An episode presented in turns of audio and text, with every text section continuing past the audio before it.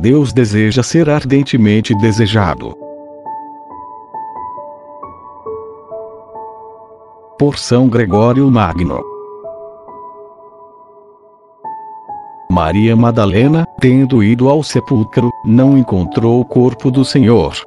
Julgando que fora roubado, foi avisar aos discípulos. Estes vieram também ao sepulcro, viram e acreditaram no que a mulher lhes dissera. Sobre eles está escrito logo em seguida: Os discípulos voltaram então para casa. E depois acrescenta-se: Entretanto, Maria estava do lado de fora do túmulo, chorando. Este fato nos leva a considerar quão forte era o amor que inflamava o espírito dessa mulher, que não se afastava do túmulo do Senhor, mesmo depois de os discípulos terem ido embora procurava a quem não tinha encontrado, chorava enquanto buscava, e abrasada no fogo do seu amor, sentia ardente saudade daquele que julgava ter sido roubado. Por isso, só ela viu Jesus naquele momento, porque só ela o ficou procurando. Na verdade, a eficácia das boas obras está na perseverança, como afirma também a voz da verdade. Quem perseverar até o fim, esse será salvo. Ela começou a procurar, e não encontrou nada. Continuou a procurar, e conseguiu encontrar.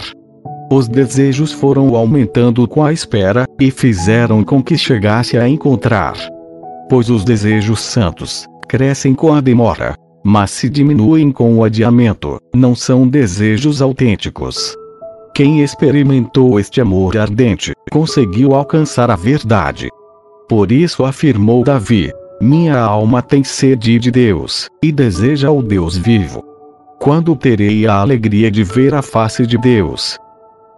Também a igreja diz no Cântico dos Cânticos: Estou ferida de amor. E ainda, minha alma desfalece.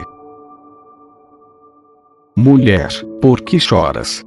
A quem procuras? É interrogada sobre o motivo de sua dor, para que aumente o seu desejo, e se inflame mais ainda o seu amor por ele ao pronunciar seu nome em resposta. Então Jesus disse: Maria.